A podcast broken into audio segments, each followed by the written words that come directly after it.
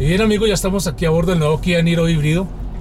Pues vamos a tener una ruta, la que siempre hacemos aquí en Autodestilo, de aproximadamente unos 140 kilómetros eh, de recorrido.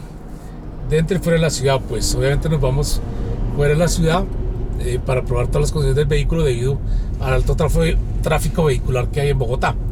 Pero más allá de eso, eh, pues hay que decirlo, pues que un carro híbrido, un carro eléctrico, su mejor aprovechamiento energético, y hablo del modo eléctrico, está en la ciudad. ¿Por qué? Porque pues se va a, una velocidad moderada donde usted no necesita tanto acelerador como si lo necesita en una carretera, como en esta que vamos aquí rumbo a Tunja. Eh, rumbo a Tunja pues obviamente tenemos una vía pues eh, recta, bastante amplia, que nos permite pues ver un poco todas las condiciones del vehículo. Para empezar, Recordemos, un vehículo híbrido autorrecargable o HEV. Siempre el vehículo híbrido autorrecargable se conoce con estas siglas. Hay otros vehículos híbridos como el PHEV que hay que conectarlo. Ese sí hay que conectarlo a la corriente eléctrica. Ese es un vehículo que pues obviamente da una autonomía menor de la que da pues eh, un carro autorrecargable, pero que eh, puede tener una ventaja en el sentido de que se puede manejar solo en modo eléctrico. Hay una manera de, programarlo para que funcione solo en modo eléctrico dentro de las ciudades. Entonces mucha gente opta por esa, por ese, por esa tecnología. Este es autorrecargable que está hecho más que todo para nuestros países emergentes donde la infraestructura de carga pues es mínima y pues simplemente toca siempre en las casas, ¿no? O en el lugar de trabajo. Este vehículo pues no necesita tener ningún enchufe, él se autorrecarga. Entonces tenemos un motor, como les decía a ustedes, un motor de 1.6 ciclo Atkinson, que más o menos está generando unos 105 caballos de potencia y un motor eh, síncrono eh, de, eléctrico, ¿sí? Este, este es un motor que puede generar entre 42, 44 caballos, puede estar generándolo. Entonces, la sumatoria de esas dos potencias da aproximadamente unos 100, 140, 141 caballos de potencia, que es más que suficiente para un vehículo de estas características. Estamos hablando de un crossover de tamaño mediano, inclusive un poquito menor, pero que tiene un aprovechamiento de espacio interior que me tiene sorprendido. En cuanto al torque, eh, no se puede hacer una sumatoria de ambos motores. ¿Por qué? Cuando usted habla de un vehículo híbrido HEV, usted tiene que tener en cuenta que eh, no puede sumar los dos torques de los dos motores. Simplemente lo que hay es que si, se logra una optimización de carga en la batería, que en este caso tiene una batería de 1.3 kWh, eh, pues obviamente puede llegar, como dice Kia, a tener un torque de 260 Nm, un poquito más. Pero no es el caso, porque es decir, la, carga de la batería fluctúa de acuerdo con el uso del carro. Se carga, se descarga, se carga, se descarga. Entonces, pues obviamente no puede, no puede definirse como eh, precisamente un, un, torque definitivo, ¿no? Es un torque que está, que puede decirse aproximado o puede decirse sí, siempre y cuando la batería esté al 100%. Bueno, importante decir que este carro eh, tiene dos modos de manejo. En esta caja, esta caja que es eh, de doble embrague. ¿Doble embrague qué significa? Precisamente hay dos embragues. Uno para las, para las marchas impares y otro para las marchas pares. Acuérdense cuando nosotros eh, en el pasado probábamos Porsches o Audis que tienen este tipo de cajas, nosotros decíamos, explicábamos un poco el funcionamiento de esta caja. Ojo con eso, porque una caja de doble embrague necesita que usted frene bien y acelere bien. ¿Qué quiere decir eso de frenar bien? Que aquí las frenadas a medias no sirven. Porque si usted frena a medias, lo que está haciendo es que uno de los embragues quede patinando. Y si uno de los embragues queda patinando, usted puede dañar en poco tiempo la caja. Entonces, frena es frenando de verdad. Si usted está en un semáforo, tenga el pie en el pedal del freno correctamente ubicado y que esté presionando el freno, porque de esa manera los dos embragues se desacoplan. Si no, van a, va a quedar uno siempre, siempre eh, de alguna manera patinando. Entonces, importantísimo cuando usted tiene una caja de doble embrague, siempre tener en cuenta eso. Y eso uno lo ve en carros deportivos. Aquí en este vehículo también se ve. Es un carro que tiene doble embrague y que efectivamente pues tiene, tiene estas características. Importante tenerlo en cuenta entonces de ahora en adelante. Bueno, por otra parte estábamos hablando un poco de todo el tema de, de, ecología. Eh, ustedes nos, nos, escucharon hablar de todo el tema de materiales recuperados y son materiales vegetales o también puede ser polímeros recuperados. ¿sí? Hay polímeros que usted puede recuperar eh, de acuerdo con el reciclaje, eh, polímeros de alguna densidad especial que permite hacer este tipo de, de elementos que están aquí en el, en el, eh, dentro del habitáculo.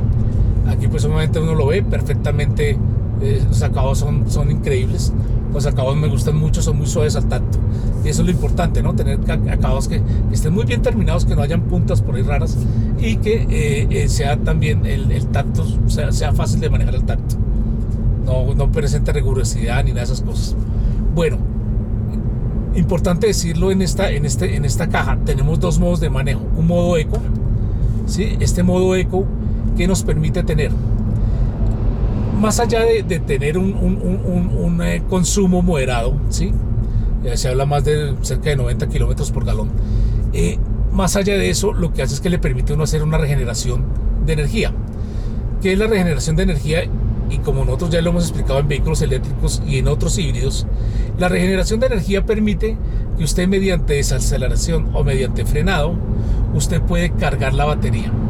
Sí, es pasar la energía cinética de los frenos de esa acción de frenado se produce una energía cinética, pasarla a una energía eléctrica y de esa manera cargar la batería y tener la carga suficiente para que el modo híbrido funcione perfectamente.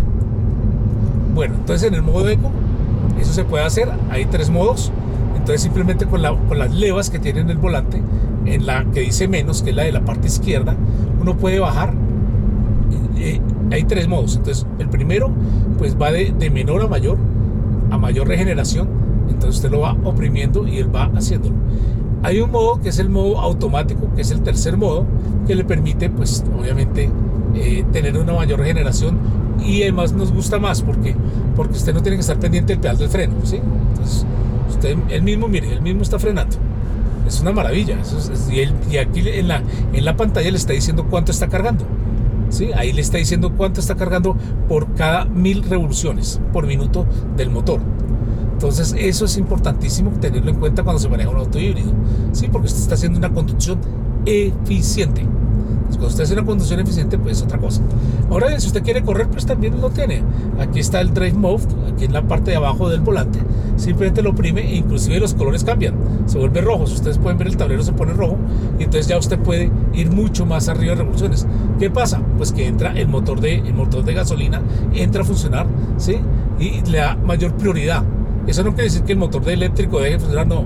Al contrario, el motor eléctrico te permite hacer unos adelantos mucho más rápidos porque el, eléctrico entrega el torque de manera inmediata. Entonces eso permite que el carro sea mucho más ágil. No pierde agilidad. Volvemos y, decimos eh, que es importante que lo tengan en cuenta. Cuando un motor HV uno dice es que los dos motores funcionan al unísono o son de forma paralela. De forma paralela significa que funciona uno, funciona el otro o funcionan ambos. En este caso están funcionando los dos y por eso el carro es tan eficiente.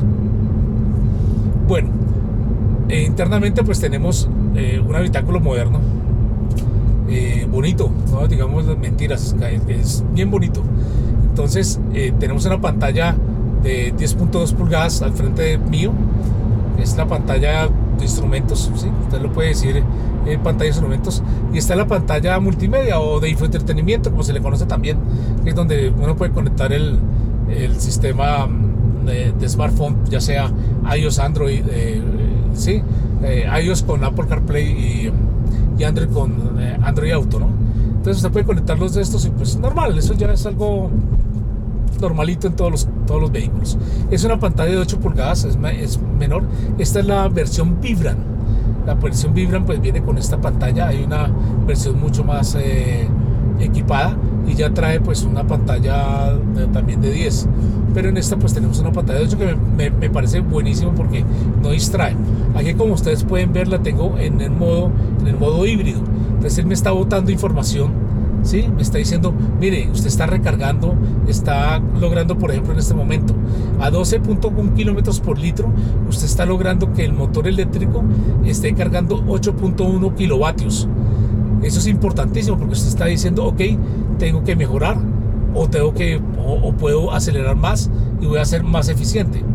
Entonces, pues es un tema, eh, pues como usted lo quiera manejar, eh, es un tema ya de, de cómo quieren manejar ustedes. Si usted quiere manejar de una manera eficiente para ahorrarse plática con, los precios de la gasolina hoy en día, pues caramba, uno tiene que pensar en cómo eh, tener un ahorro de costos importante. Entonces, pues este es el nuevo Kia Niro, les quería contar. Es un vehículo que, nos, parece, muy interesante. Y ahora vamos a hablar de la sensación de manejo. Bueno, cuando uno, maneja un auto, lo primero que uno, que uno piensa es en la suspensión. ¿Por qué la suspensión? Es lo que nos mantiene conectados con la realidad. ¿Cuál es la realidad cuando uno conduce? La realidad de, de quien tiene un auto. Pues la realidad es el piso. ¿sí? ¿Qué nos mantiene pegados al piso? Pues la suspensión. Entonces, ¿cómo nos parece la suspensión de este vehículo? Es una, suspensión absorbente, es blanda, ¿sí? es, una, suspensión blanda, pero que gracias a los diferentes controles que tiene, eh, tracción, control de estabilidad, tiene un control de velocidad de giro que me parece interesantísimo, que permite que el carro no derrape, el carro se mantenga eh, pues, con una estabilidad interesante, tanto lineal como en curva, que eh, le dan una seguridad activa a quien conduce eh, pues importante. Eso es algo que nosotros tenemos que siempre eh, hacer notar, sobre todo hoy que amaneció haciendo lluvia, ya está saliendo el sol por fortuna, pero es un tema que, quería como comentarles que trae este nuevo Kia Niro, eh, rescatando un poco de todos esos sistemas que, que Kia ha inventado en el, en el Sportage y otras camionetas de gran tamaño de ellos que pues realmente han sido un éxito aquí en Colombia, ¿no? Son, son vehículos que son ampliamente reconocidos por su calidad y por su, por su buena, su buena, su buena plomo en el piso, ¿no? Yo puedo decir que este carro es muy aplomado en el piso, muy aplomado. Eh, también puedo decirles que está hecho para una conducción suave. Esto no es un carro de carreras, ni me faltaba. No se trata de eso. Esto es una camioneta crossover. ¿sí? ¿El crossover qué es? Es ese, es ese paso intermedio que hay entre un SUV y un sedán, o un turismo, un hatchback. ¿sí? Este es el paso intermedio. Entonces está un poquito más elevado el piso, tiene mayor amplitud y pues se nota, se nota. Y los, aquí los coreanos han hecho un, gran trabajo, ¿sabe qué? En el tema de, de, aprovechar el espacio. Usted no se imagina atrás, atrás del, espacio que tiene, es interesantísimo. Tiene, nosotros medimos ahorita y son como unos 70 centímetros los que hay de, del espaldar eh, a la silla trasera. Eh, yo soy un, un hombre más o menos grande, eh, robusto también, pero que pues que, el vehículo ofrece, ofrece esa, esa, esa cualidad. Entonces, personas de 1,85 metros pueden ir atrás sin problema. Y adicional no se pegan contra el techo. Eso me pareció muy bien, muy bien. para destacarlo es eso. Otra parte, la accesibilidad. Por eso me refiero a cuando usted entra al carro. ¿sí? Cuando usted entra al carro, eh, las puertas tienen, tienen hasta un ángulo casi de 90 grados. Eso me dejó descrestado. ¿Por qué? Porque hay personas que tienen problemas de su movilidad, problemas de, poder entrar a un vehículo y este, y este, y este nuevo Kia Niro eh, híbrido eh, pues abre muy bien sus puertas para que la persona entre, muy, entre, entre bien. Como está un poquito más elevado del piso, es maravilloso porque al estar un poquito más elevado del piso lo que hace es que es que eh, obviamente primero la posición de manejo sea mucho más adecuada y adicional a eso la, gente entre y se sienta eh, sin tener que quedar casi que en el suelo. No, la gente queda muy bien acomodada y eso se agradece en una familia eh, colombiana, sobre todo porque siempre hay personas que tienen problemas en su movilidad. De resto, pues todos los sistemas de seguridad que usted quiera, pues, airbags, eh, son, son 7, 8 airbags que tiene este vehículo por dentro y, y pues obviamente tiene un, un sistema, son todos los sistemas de seguridad que ustedes quieran y adicional pues el tema trabajado de los aceros de alta resistencia de Kia que ofrecen una absorción de energía eh, muy buena en cuanto a impactos. Además de que protege a la gente, el carro también resulta ser muy liviano. Todas estas cifras, por favor, consúltelas en la edición impresa de Auto y Estilo, la edición de junio. Ahí llevaremos un completo informe, un completo reportaje de todas las impresiones que yo estoy teniendo acá ya con cifras más exactas de ingeniería. Sí, yo no soy ingeniero, pero pues tengo que consultarlas. Entonces, pues obviamente es un tema que, para que ustedes tengan una referencia eh, mucho más concreta de ingeniería, por favor les recomiendo eh, la, edición impresa o la pueden descargar digitalmente. Simplemente colocan la aplicación Revista Auto y Estilo en cualquier sistema de, smartphone y ahí le aparece la revista impresa, pero obviamente de forma digital, pero es el mismo artículo, él lo puede leer sin problema y es gratis. Bueno, en todo caso, pues el tema es que eh, vemos muchos avances eh, diseño, en todo. Eh, y estas cifras quiero que las, miren en el impreso. Pero adicional, una cosa que me pareció curiosa y son es el tema de aerodinámica. El anterior, el anterior Kia Niro tenía un, coeficiente de 0,30. Aquí se ganaron dos, 0,28. ¿Cómo lo hicieron? Resulta que esto, esto tiene unas entradas de aire. Tiene entradas de aire en la parte de atrás, en la parte posterior. Ahí se ganó, se ganó, se ganó esa, esa parte, esa parte aerodinámica. ¿Qué pasó en contra? Que ahí sí tengo que decirlo, eh, que de pronto se podría mejorar a futuro, aunque ellos lo balancean y lo compensan muy bien con la cámara de reversa y con los retrovisores. Y es que el paral C, el paral C eh, que está en la parte entre el baúl y la, y, y la parte de la mitad del carro, ¿sí? es más grueso que lo normal.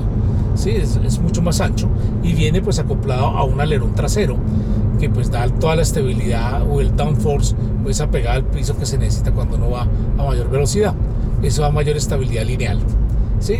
Pero adicional a eso, pues eh, toca decirlo que para la visibilidad hacia atrás se corta un poquito. Entonces para eso hay que tener la cámara de reversa que funciona perfectamente y también los retrovisores. Bien amigos, muchas gracias por estar con nosotros. Hasta aquí mi explicación de hoy en la parte de sensación de manejo y la parte interior.